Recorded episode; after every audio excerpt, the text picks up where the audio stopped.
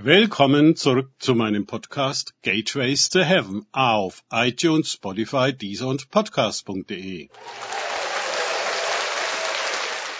Mein Name ist Markus Herbert und mein Thema heute ist die andere Sicht. Weiter geht es in diesem Podcast mit Lukas 21, 1 bis 4 aus den Tagesgedanken meines Freundes Frank Krause. Jesus blickte aber auf und sah die Reichen ihre Gaben in den Schatzkasten legen. Er sah aber auch eine arme Witwe zwei Schärflein dort einlegen.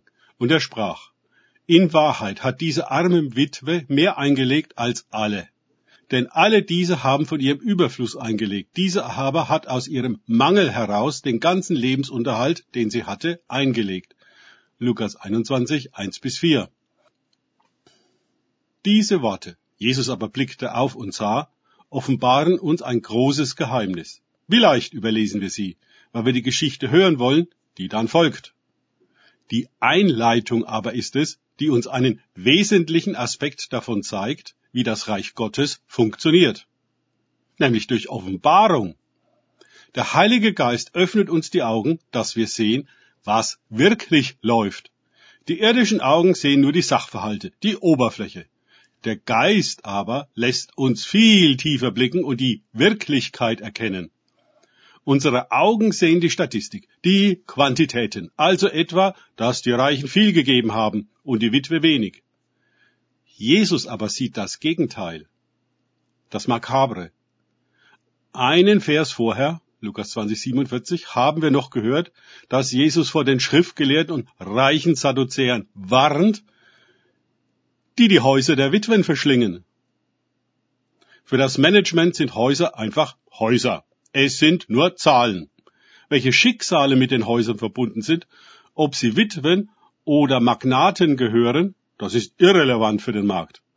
Vorteilhafterweise warten die Immobilienhändler auf den Tag, da die Witwen versteigern müssen und die Häuser weit unter Wert verschlungen, äh, ich meine gekauft werden können. Die Reichen kaufen sie billig auf, peppen sie auf und verkaufen sie dann weit über Wert weiter. So das lukrative Geschäftsmodell. Mehr Witwen, die untergehen. Besseres Geschäftsjahr. Ihre Augen sind geblendet. Sie sehen Geld. Jesus sieht das Schicksal. Von dem Gewinn fließt auch etwas in die Kollekte. Die Kirche bedankt sich bei diesen großzügigen Spendern und schreibt ihre Spendenquittungen aus, damit die Reichen es von der Steuern abschreiben können.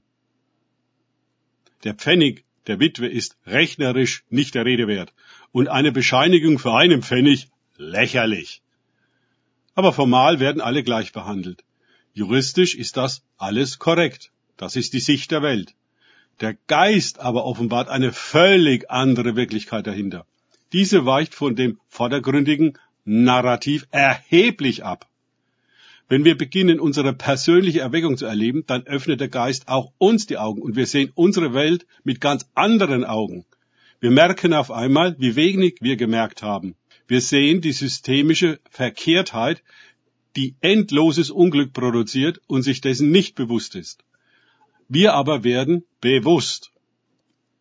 Wie weit wir diese Bewusstwerdung Erweckung, Augenöffnung zulassen, das ist stets die Frage.